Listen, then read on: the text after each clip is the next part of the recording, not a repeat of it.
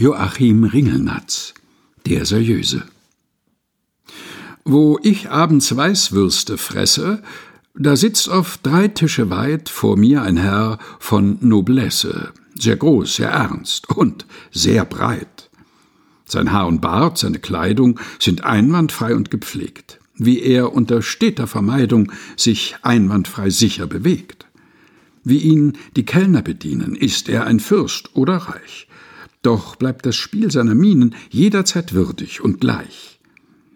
Wenn diese würdig seriöse Erscheinung vorübergeht, dann ist mir, als ob mein Gekröse in Hirn und Leib sich verdreht. Denn wenn er mit seinen Blicken mich streifte, das fühle ich klar, ich würde zusammenknicken und nimmer sein, was ich war. Doch ohne seitwärts zu schauen, schreitet er durchs Lokal. Seine gerunzelten Brauen, wie alles an ihm, sind aus Stahl, und seine Schritte lenken sich dahin, wohin man nicht sieht.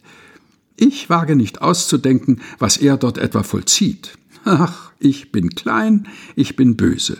Mein Herz ist auch nicht ganz rein. Ach, dürfte ich solche seriöse Persönlichkeit einmal sein.